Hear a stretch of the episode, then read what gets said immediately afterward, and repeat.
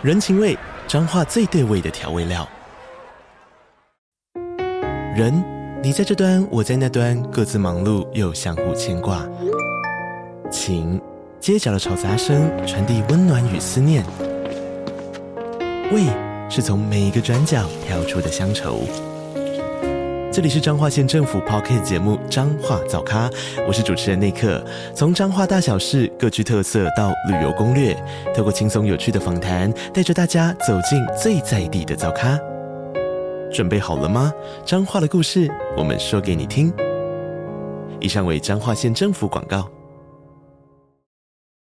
那呃，你问我。东南亚的整体，或者是东南亚的单一的国家，呃，这个呃越南或者是印度，有没有可能取代中国大陆成为世界工厂？我的答案是不可能啊，没有一个国家可以取代中国过去以来到现在为止都还是世界工厂的地位。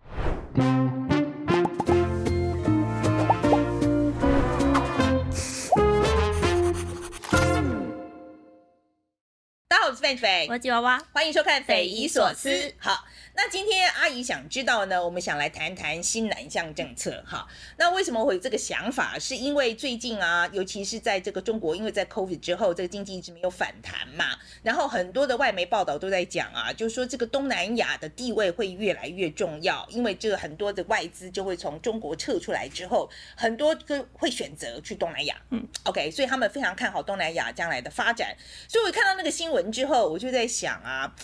我们这个过去这么多年，好像嗯，以前我们是亚洲四小龙之首，那后来就不是了，被超车 了，然后就被超车了，然后很快我们被韩国超过去了啦，然后我们又被新加坡超过去了啦，哈，然后现在是真的，人家连人家车尾灯都看不到，那我就在担心啦，那这些东南亚国家。发展起来之后，是不是我们又要被超车了？OK，所以后来我就想说，那我们推新南向政策，其实也推了很多年了，已经推了七年了嘛，哈。对，七年。嗯，我所以我觉得也应该找个专家来谈一谈，就是我们的新南向政策到底做的怎么样。啊，然后呃，所以我们就找了一位专家来，我这个专家我交给那个吉娃娃来介绍。好，那我们今天邀请到专家是徐尊慈主任，他是中经院的东协研究中心的主任。那本身的研究专长就是在呃国际贸易还有亚太区域的研究。那本身他其实针对呃我们所谓的新南向国家，就是东协东南亚国家，已经研究了有大概二十年这么久了。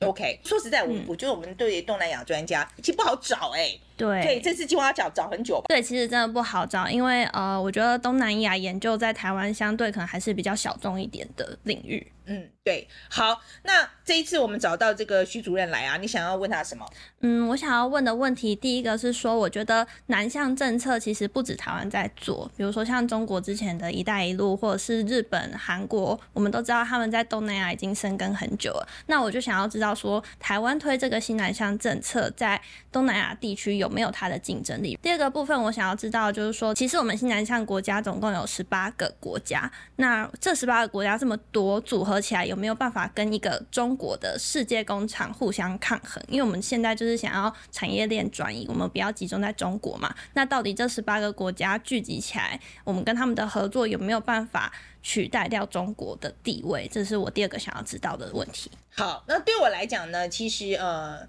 不管是新南向或之前南向政策嘛，哈，其实我们一直想要做的，为什么会做这样一个政策方向，就是为了要减低台湾对中国的依存度嘛，哈，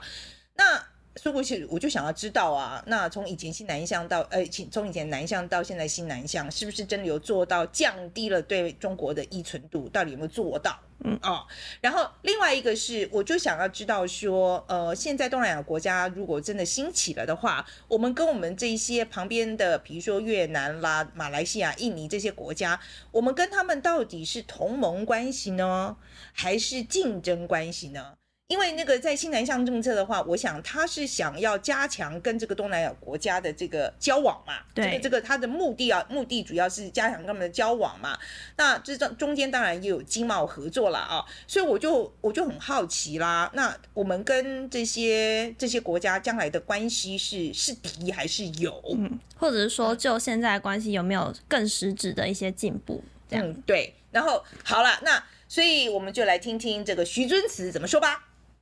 尊慈先跟我们谈一下好了，这个新南向政策，说实在，我们在听很多了啊、哦。是，可是我其实搞不清楚新南向政策它变成政策的时候，到底在做哪些政策？先跟我们大家科普一下好了。好，讲政策面之前，可能要先讲新南向还是旧南向。旧南向的话，如果是从最早一次是一九九四年李登辉总统的时候开始推，那个时候叫南向政策或者是南进政策，到现在如果是把这个新南向也加起来的话，其实是马上就要三十年了。有几个重要的层面，一个是这这个经贸的部分，经贸的话，等一下我们可能会讨论到贸易啊、投资啊，或者是人才的交流啊，或者是合作。那另外还有几个是这个，当然政府会有一些这个外交上面或者是政治上面的一些考量，因为譬如说，呃，现在东南亚是各国的这个呃非常非常重视的一些国家，大家当然都想要跟他做一些呃这个连接，所以当然新南向也有它政策面的目标。那另外比较新的东西啊，我觉得新南向里面最新的东西就是在软实力的部分，因为呃怎么说，早期的时候东南亚的这个呃学者啊等等要来台湾，其实非常不容易。我个人就已经不知道帮多少位越南的学者来台湾帮他做担保。以前的话，他要有担保才可以进来台湾，才可以拿到签证。那新南向政策下面一个最重要的决策，我个人觉得就是呃这个认为东南亚的市场可以给台湾非常非常多的机会，包括来台湾观光的这件事情啊。所以呃在新南向政策之下，大力的发展这些国家来台湾观光、来台湾念书，而且这个在签证上面的话，也是呃比过去要友善很多。我觉得这些都是非常非常新的东西。所以最笼统的来看，大概是这几个比较大的面向。好，那最后总结来讲，就是经贸嘛、外交，然后再加上软实力的部分，就这三部分这样子。好，那。新南向政策包含哪些国家？现在的新南向总共是十八个国家，所以它的范围比过去呃大了很多。那这十八个国家里面，包括我们非常熟悉的十个东南亚的国家，而且这十个东南亚国家也包括说台湾很多人还没有开始认识的一些所谓的这个新的成员，包括缅甸啊，包括寮国啊，或者是我们刚刚讲汶莱等等。那另外呢，有六个南亚的国家，南亚的国。国家里面当然最重要的就是印度，除了印度之外，呃，这个呃孟加拉，那还有巴基斯坦、斯里兰卡等等，那还有两个是过去从来没有被放在这个南向或者是新南向的范围，是纽西兰跟澳洲。我觉得当初我们要走南向政策，就是因为觉得在政治上的考量，我们不能对中国的依存度太高，嗯，所以就觉得说我们要分散嘛，要分散风险，所以就到东南亚国家去这样子。你如果去过一趟的人都会知道，中国在当地的影响力非常。强大。是。OK，那我是不知道说你今天所谓要分散对中国的依存度这件事情，你其实我觉得这个做法本身没有什么太大用处，因为譬如譬如到马来西亚去的话，他到时候因为跟中国的关系很深，他他不管怎么样，他还是要看中国的脸色啊。所以说，我觉得变成说我们不是看一国的脸色，嗯，我们现在是看两国的脸色。所以我不知道你的看法啊，我我我这个我这个直觉啊，我我不知道您怎么想。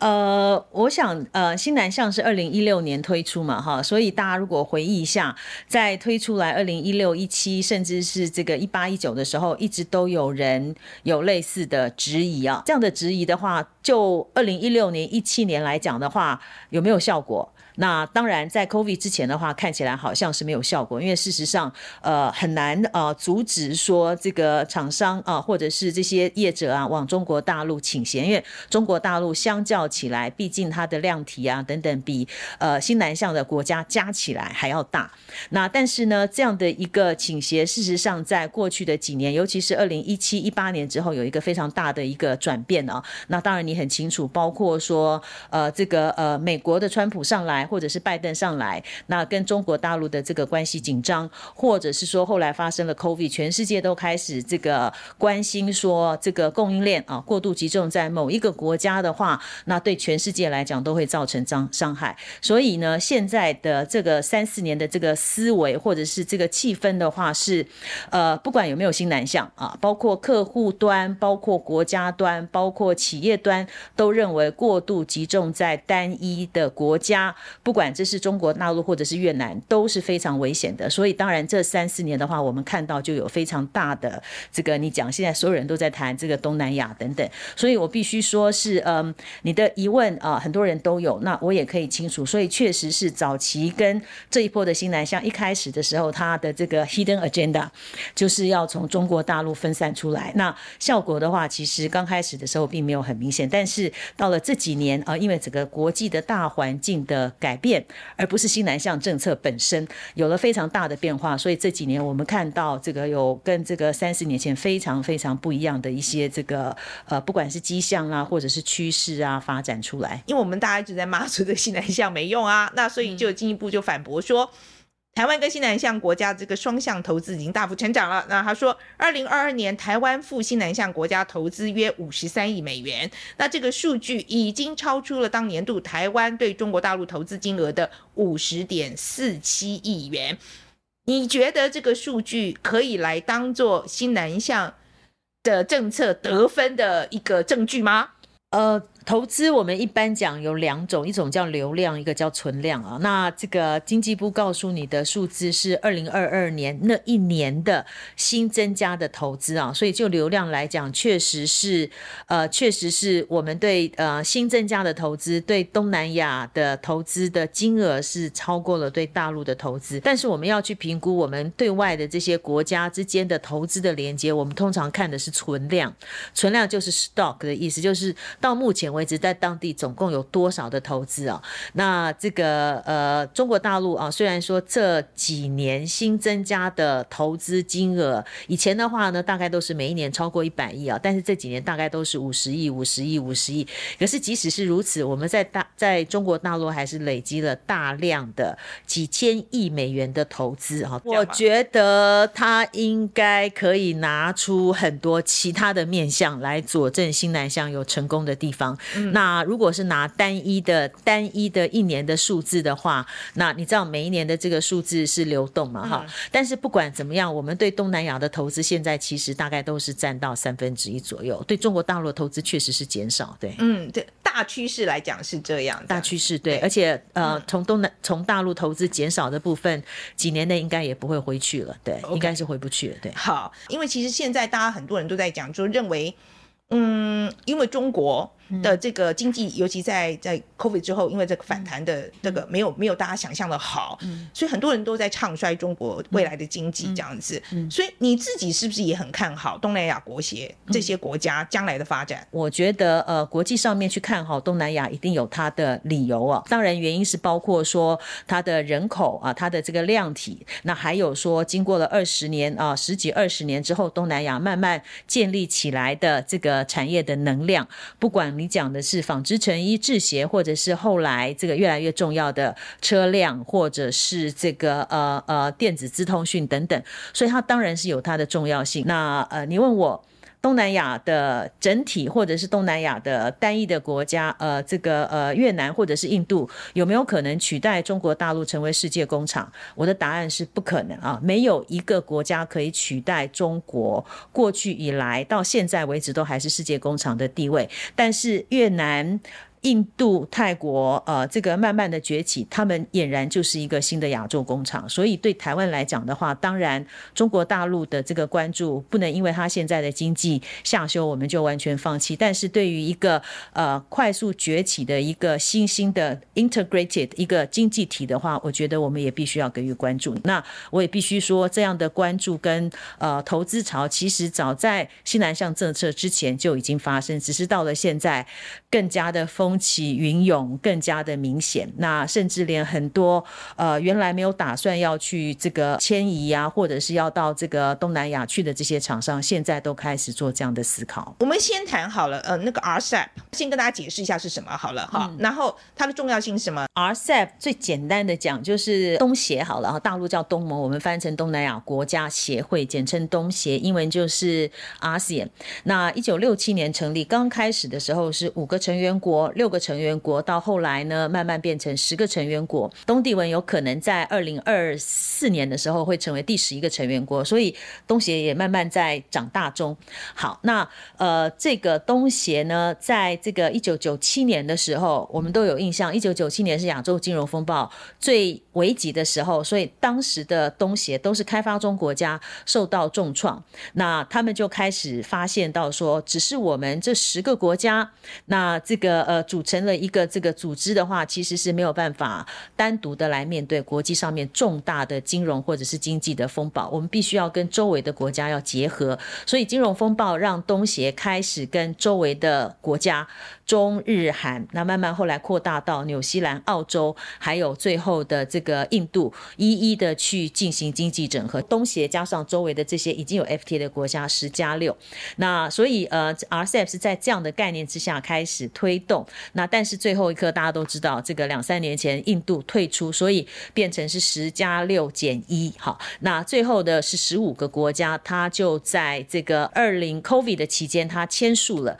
那也在二零。二一年，对，已经是一年半之前，它已经生效。我们不在 RCEP 里面，这件事情对台湾来讲，影响有多大？嗯、那台湾呃没有办法参加，当然，因为我们不是东南亚的这个国家，所以台湾不能够参加。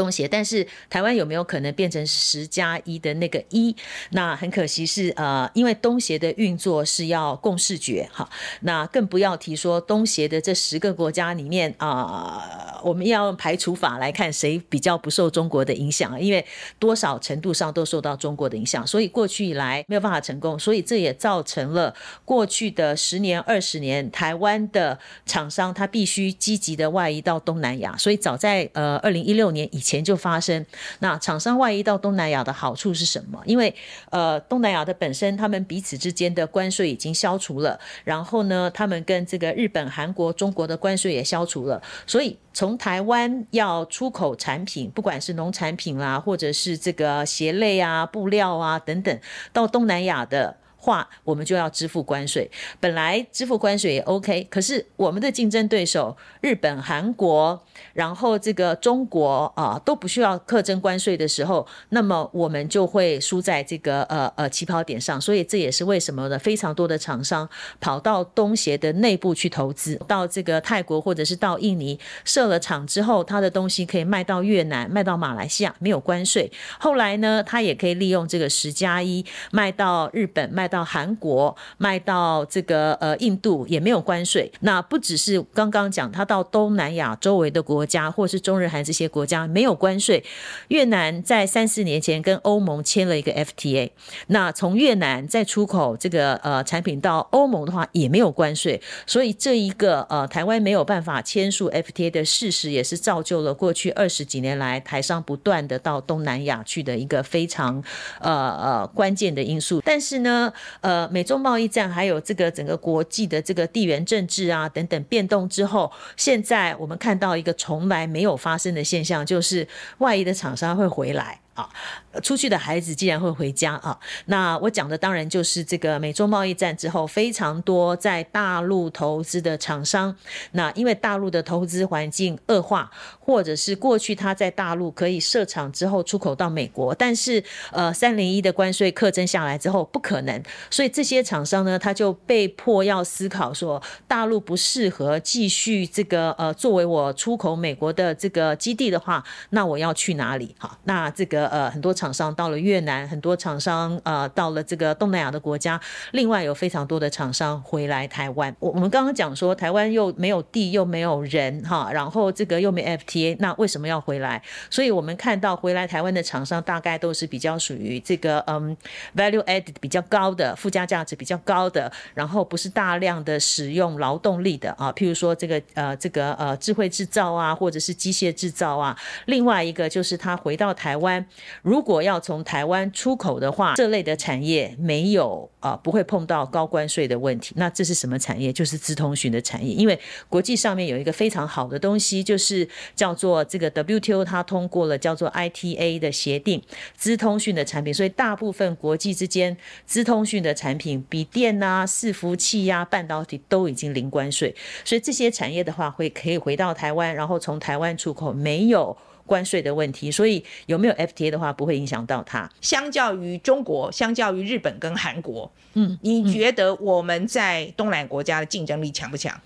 呃，看产业别，台湾的厂商到当地就是制造业做工厂啊。那做工厂的好处就是什么？就是你买它的原物料，然后你创造就业机会，带动它的 GDP，带动它的出口哈。那这个做法的话，跟很多其他国家的这个呃呃外商不一样。譬如说这些年中国大陆啊、很多的厂也移到了这个呃东南亚。那另外更多的是中国大陆很多到当地去炒房啊，或者是做一些这个嗯做一些对当地来讲，他们觉得不见得是有助于他经济的事情，所以你问我说，台商在这些国家重不重要？非常的重要。然后呢，也受到了这些国家的这个重视。但是现在相对来讲的话，台商也有若干的这个嗯呃不足的地方。主要当然是因为我们跟所有的国家都没有官方的关系，所以没有政府的 support，确实是对我们来讲造成了非常大的限制。那这也是呃在当地的这些台商啊，若干年来也必须呃这个呃。团结一致，然后透过台商会的方式来帮台商去争取争取权利的一个非常重要的背景。好，那我现在在问另外一个问题：我们看东南亚国家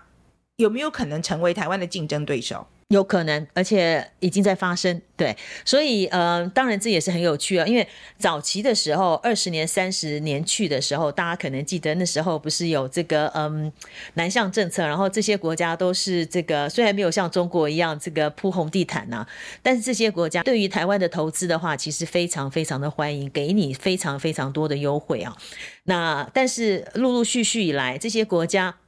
有的国家呢，它在若干的产业上面已经发展了它自己的这个优势。那不只是台湾去投资，国际上也去投资。所以这些呃国家现在回头来的话呢，呃，已经看到是在某一些产业上面已经开始成为台湾的竞争者哈。那我举几个产业，我举几个例子啊、哦。那这个马来西亚的电子产业是强的。那马来西亚其实也是台湾最早在东南亚布局电子业的一个国家。那马来西亚除了有电子业之外，那这几天的新闻大家也看到，马来西亚几个大的外商的这个半导体的这个封测厂也在也在进行。另外呢，像越南哈，越南到目前为止啊，一直。都是台商最青睐的地方，可是台商也发现说，呃，当我们啊、呃、早期的最早期的去去的时候呢，是帮越南啊、在发展它的制造业，但是现在越南的若干的制造业慢慢的这个呃呃起来之后，再加上越南的政府的支持，在某一些领域就已经开始成为台湾的这个竞争对手。啊、我举一个例子，钢铁哈，那钢铁的话，台塑啊在越南的河静啊建立了越东南亚。第一个一贯作业炼钢厂，那当时呢，越南政府非常的重视啊。越南的政府呢，他呃更大力的来扶植他自己的产业，所以现在越南的政府扶植他自己的钢铁厂也起来，那俨然就成为我们台塑或者是中钢在当地的竞争对手。那我下一个问题就是说，嗯、我有没有可能被赶过去呢？倍感过去，我想台湾不管是在电子跟资通讯，或者是在半导体，或者是另外我们很强的是我们的这个呃汽车的 auto parts 哈，或者是机车啊等等。那这些领域的话呢，呃，到目前为止我们还是维持我们国际上面的优势哈。那但是呢，这个呃这样的优势啊，呃这样的优势可以维持多久的话，其实是是一个问号。那另外呢，呃，我们当然走的是这个，你知道我们的竞争力当然跟我们的这个呃出口竞争有关，所以跟台币呀、跟我们的生产的成本都有关。万一这些若干的条件都越来越不好的时候，那这个呃以价格取胜啊，因为他们的这个 quality 啊可能没有台湾好，但是如果是以价格取胜的话，那有有可能会在若干的产业上面会取代台湾，但是目前为止还没有这样一个明显的情况呃出现。现在听起来，我觉得越南的确是台湾对东南亚国家的这个投资里面应该是最大宗了。可是我听说还国在越南发展的也很厉害啊。所以，我们跟韩国在当地的这个发展到底有什么不一样？越南跟韩国之间，不管是这个嗯十加一啦，或者是这个呃韩国跟这个越南的双边的 FTA 啦，或者是双方还经常会有高峰会啊等等，那呃那样子的一个紧密的关系跟政策对接的程度，都不是台湾可以比拟的。那更重要的是，韩国跟日本一样，他们都是大型的这个集团啊，所以这个三星的集团啊，到这个韩国去，然后开设了这些重要的这个投资投资区的话，那它的整个产值啊、出口量的话，对越南来讲，它就不得不重视啊。而且韩国这几年除了说它对外积极的投资之外，那大家也知道韩流哈，这个东南亚的国家里面啊，早就已经感受到非常清楚的韩流啊。那我碰过越南的朋友跟我说，他是越南的官员，他愿意花这个一千美元啊，越南的经济程度十年前，他愿意花一千美元啊去买这个呃韩国的这个明星的演唱会。所以韩国有这个实质的经济的势力，再加上韩流啊文化出口，确实是这几年已经发挥了非常大的效果。那这个呃呃韩国在这个印度啊等等也都是也都是这样状况。那我越南朋友说，呃，大概在三十年前，在越南的外国语文学系里面，第一名是韩文系，不是英文系，也不是其他的系，第一名是韩文系。那当地优秀的毕业生的话，第一志愿都是要到三星集团去工作。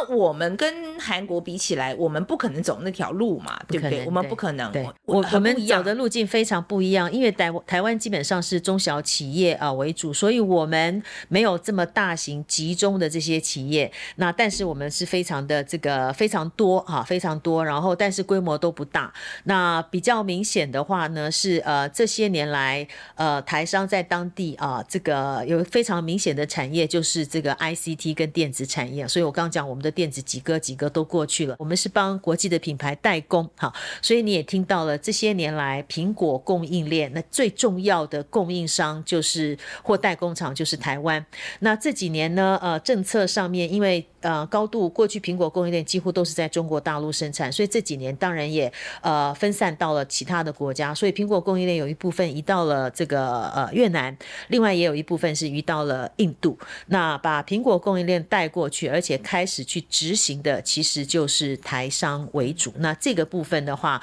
如果没有台商跟这个美国的品牌加上台商合作，把苹果供应链带进去，那慢慢也开始有越南的厂商也开始进来的话，那呃这个呃越南是不可能进到苹果供应链，所以这个是台湾只有台湾可以带给他们的优势。所以到当地的话，基本上现在还是以后段的组装为主。那很多的中间材其实要回头去跟中国大陆进口啊。那呃，举例来讲，譬如说这个呃，COVID 的时候，中越的边境封掉之后，台商呃封封呃 close 掉之后，台商在当地有订单没有办法做事，为什么？因为中间材进不来。那它的纺织成有四十 percent 的中间材是必须从大陆进口，所以呢，呃，东南亚跟中国必须是连在一起，它才可以提供一个比较完整的供应链。那东南亚自己要独立发展一个完整供应链的话，目前看起来还有非常大的挑挑战，我想要特别谈谈马来西亚，因为我们在马来西亚观众很多啊。哦、嗯，是。我们来谈谈那个，就是马来西亚，我们在马来西亚的发展好不好？如果是贸易的话，马来西亚是台湾呃在东协里面应该是第二大或第三大的贸易伙伴哈。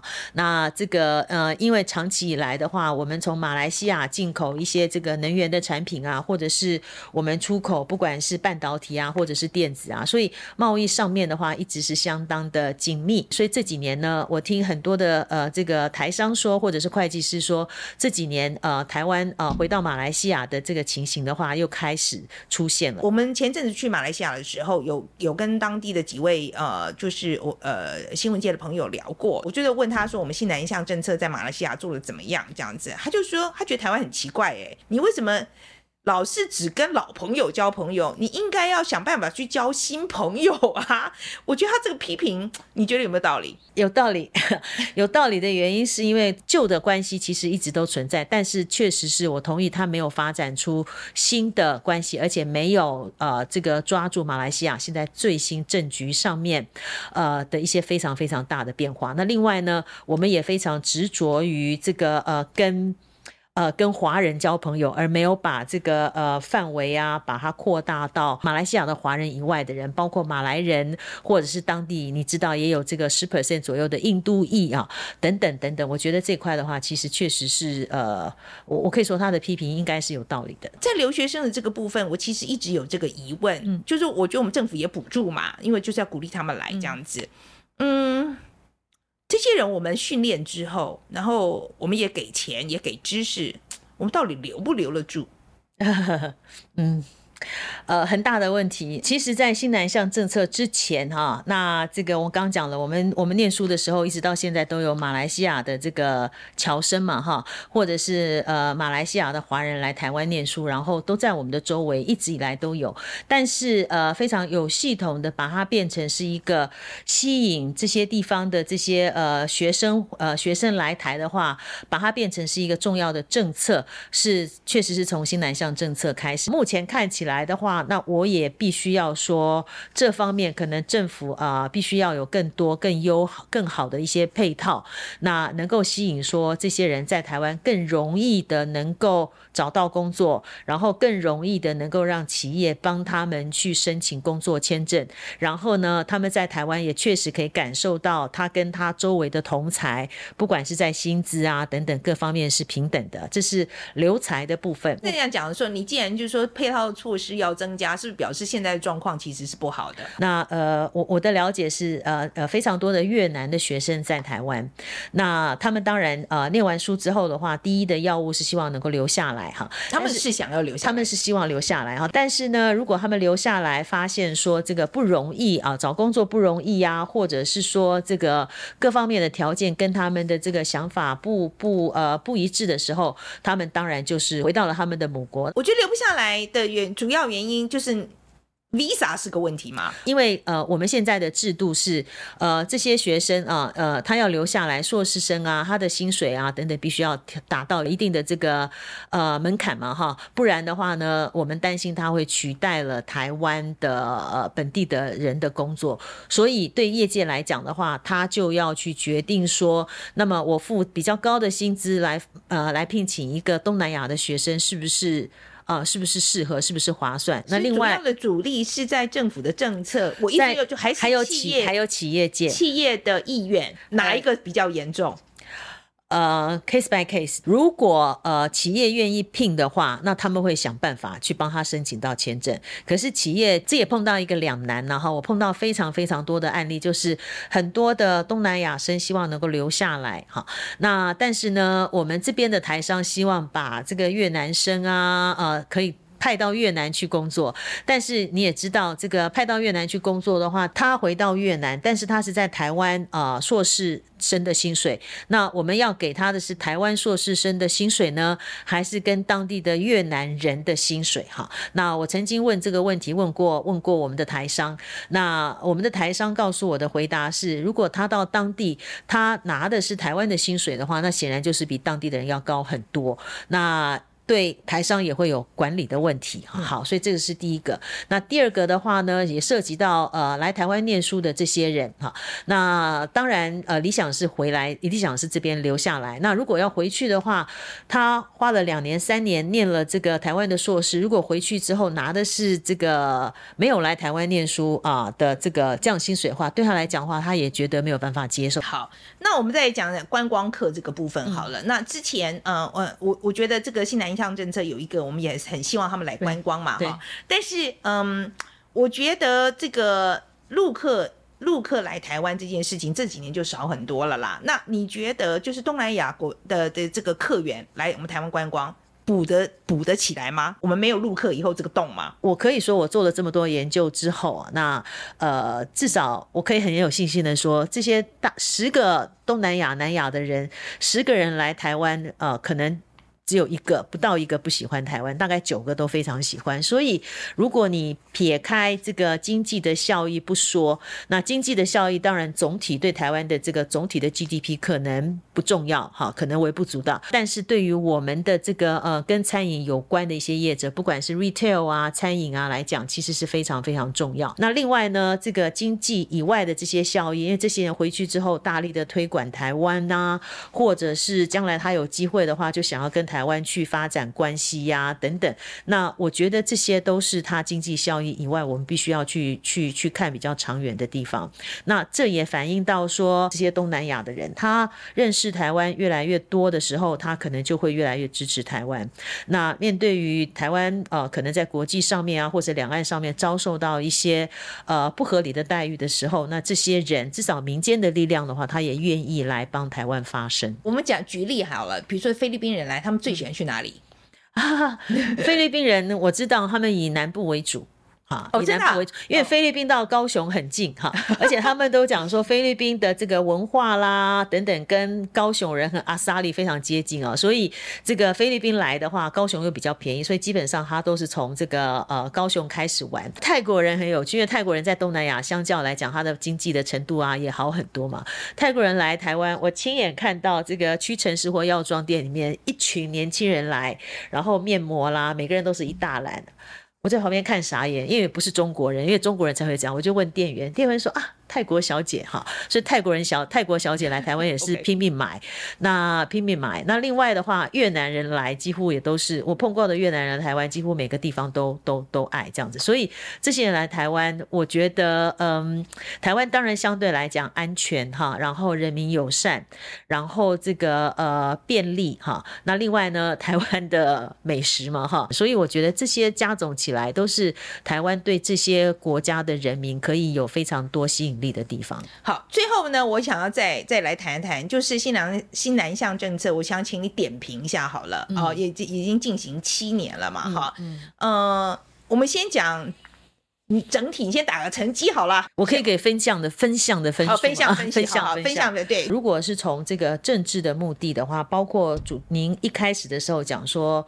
呃，他们有因为这样对台湾更好吗？承认台湾，或者是愿意跟台湾去签一些 FTA，或者是愿意让我们的部长去啊，或是部长来吗？其实并没有，反而很多时候，呃，这些国家还是维持原来的一个中国的这个立场啊。那对对于要跟台湾进一步的有一些这个呃接触，不管是签 FTA 啦，或者是支持台湾加入 CPTPP 啊等等，还是非常非常的呃小心跟保守。所以就我们的。这个个新南向的这个呃，在政治外交上的话，那到目前为止没有看到没有看到突破，而且呃，新南向推动的时候到现在，有一些国家跟我们之间一直都没有互设这个代表处，或者甚至是互设冒险，到现在为止的情况也其实是呃，其实是一样的。所以就这个部分来讲的话，它的成效其实是非常的有限啊。但是就另外一边，就是我们讲呃民间交流啊，这个民间的交流。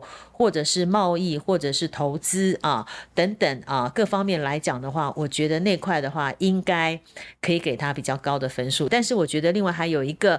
呃呃，我觉得也非常重要，就是台湾的社会跟新南向的这些社会。几年来彼此去了解，包括我们的年轻人开始知道呃越南人啊，知道越南文化，知道马来西亚文化，然后结交了很多这些国家的人呐、啊、等等。那我觉得这块的话，其实是非常应该是无价了。那另外呢，我们一直在讲说新南向政策，这个尤其在外交上面的发展非常困难。你觉得跟我们外管的资源有没有关系？有关系，有关系哈。对，我帮外管、嗯、外管讲一句话，就是呃，新南向政策发生呃实施之后，非常多的外管其实并没有多增加非常多的人手，那更不要提很多的国家地大物博哈，那你可能只有一个代表处哈，或者是你另外多了一个这个办事处等等，所以很多的这个代表处的这个不管是政治组啊或经济组的人告诉我们，他们。要跑不同的州哈，那很多时候还不是只是一个国内的航班哈就可以到达得了，其实是疲于奔命。那国内的要求又多，以前只有经济投资，现在还有教育啊、劳动啊、观光，通通都放在这些人的身上哈。所以虽然有增加一点点的员额，譬如说。文化部哈，文化部也有文化新南向，对不对？卫福部也有卫也有这个医疗新南向或文化新南向。但是呢，这个文化部现在虽然在几个国家有多放人啊，比如说印度啊等等，可是还是不够哈，而且可能是一个人、两个人要管这个全国。那医呃卫福部虽然是国内有编资源哈来 support 这件事情，但是呃医疗新南向毕竟是一个非常新的领域啊，涉及到医院呐、啊、医生的配合，所以这个。个嗯外馆没有相对应的人力跟专业的话，事实上对他们来讲是非常吃力的。所以帮这个外馆讲一句话，他们没有因为新南向而增加更多的这个员额跟预算。那我觉得这个部分其实是可以立即改善的地方。嗯。另外，我想最后就请呃，就是新南向国家啊、这么多吧，对不对？综合起来好了，你觉得哪一个国家跟我们要发展的关系好一点的机会比较大？好难呐、啊，很难吗？嗯，我我觉得这些国家基本上你一开始就破题嘛，哈，就是他们跟这个中国大陆都有。一定的这个密切的关系，然后正式的邦交啊，还有各方面的战略伙伴关系啊等等。虽然这些国家里面啊，比如说印度。不太买大陆的单，而且也有这个呃呃边境的这些冲突。越南的话呢，这个越南几个国家也有这个南海主权的争议啊，而且民间的话呢，很多国家的民间对中国大陆其实是反感日增哦。但是，呃，你问到他们的政府愿不愿意回头跟台湾建交或跟台湾去签 FTA 的时候呢，他们态度没有因为这样而做改变哦。所以你说，呃，官方的关系要拉近的话呢，其实是一点一点一点在拉近。的没有办法，你看到很大的这个改变。那如果说跟台湾的。心灵契合好了。如果是从心灵契合这个抽象的概念来讲的话，那东南亚的国家应该是新加坡跟台湾啊，不管是在我们经济发展的这个呃程度的相近啊，或者是已经有各种各样的这个机制嘛，哈，包括 FTA。那新加坡又是华人为主，那新加坡从早期的李光耀时代跟台湾就有非常非常密切的合作，包括以前的这些军人啊来台湾受训啊等等。那新加坡又是一个非常小的一个贸贸易立国的国家，所以从各方面来看的话，其实新加坡跟台湾的社会啊、政治啊、经济上，我觉得要可以这个心灵契合是比较容易的。新加坡之外呢，现在呃越南、印度。泰国都非常的积极要跟台湾发展关系哈，那尤其是越南，他也非常知道说台湾是可以帮助越南啊建立他的这个电子啊王国的一个重镇。那印度的话，你当然新闻也看到了，他这个又要电子，又要半导体，又要电动车，所以这几年来这个非常努力想要跟台湾发展关系，重点就是希望我们的科技产业能够过去哈。那泰国的话呢，跟台湾也有非常密切的一些合作。但是泰国看上台湾什么？我们以前在泰国的投资就很多。那这几年泰国要发展这个呃电动车，发展电动车的话呢，要车用电子哈，然后要。各种各样的 parts，那这几这几个东西都是台湾的强项，所以你反而看到泰国在过去之前哈，台湾的投资不多，但是去年开始红海啊等等陆陆续续都过去了，所以呃，台湾在去年又重新站上了泰国外资的第四大，那主要就是因为泰国现在推新的东西里面，台湾可以扮演关键的角色，对，嗯，所以不同的国家对台湾都有他们想要跟台湾发展的一些重点，但是整体。来说的话，我会觉得说，我们跟新加坡的这个呃很多的想法观念是非常容易沟通的。对，OK，好，今天我想差不多了。今天非常谢谢尊慈。嗯、好，我们讲一下 take away 哈。今天我先讲好了哈。呃，我还是觉得呃这个南向政策或新南向政策，它就是个假议题。真的吗？我真的没有改观我，我真的我没有改观，因为我就觉得就是说，我觉得。那理论是一样的嘛？如果中国在东南亚国家之间势力很大，我们想要透过呃，就是我们要跟他们改善外交关系，其实我觉得非常有限了。没辙，哦，没辙，我觉得没辙，因为刚刚听那个徐尊慈的说法是一样的嘛。哦，那那我觉得这个没办法的，形势比人强这样子，所以我觉得跟呃东南亚国家的这个交往，可是我不是说我觉得不应该做，我觉得要做，而且要努力做啊，哦，就是因为国际情势现在。它将来就会越变越重要啊，所以你我们一定要进去做。我为什么说我还是觉得它是是是呃假议题的原因，是因为其实现在的情势有所转变，就是说我们跟东南亚国家所以现在的交往比较多，其实是因为国际局势的大变化，不是因为新南向有用。对，我觉得不是因为新南向政策有用，那。我觉得顶多就是说我们押呃运气好押宝押对了，这个没有关系啊，我我不觉得这是问题哈，因为本来我觉得国际关系上面是需要很多运气的。那国际尤其像我们这个国家本来就是国际大事要顺着这个势走，所以我觉得接下来很重要，我觉得大家是要看到东南亚国家。它很重要，所以我们大家要知道，就是要顺着这个事走。快点。那我今天自己的 take away 有一个很大的部分是，我们今天本来主题就是要谈说新南向政策它有没有效果嘛？那就像刚刚主任讲，其实你要评断新南向政策有没有效，你可能是要分很多个面向，比如说像我们实质的外交政治关系，这当然不用讲，一定是没有办法看到的。但是在软实力的部分，我会觉得说听起来是一个台湾很可以也有能力去投资的一个部分，但是我们却好像也没有投入太多的资源在这上面。尤其是刚刚呃主任其实有讲到说，现在从东南亚来台湾的学生很多，那他们很多人是参与了所谓建教合作的部分，但是我们也可以从新闻看到，其实这几年有陆续有一些人被踢爆说，这个建教合作班其实是有比如说骗学生去打黑工。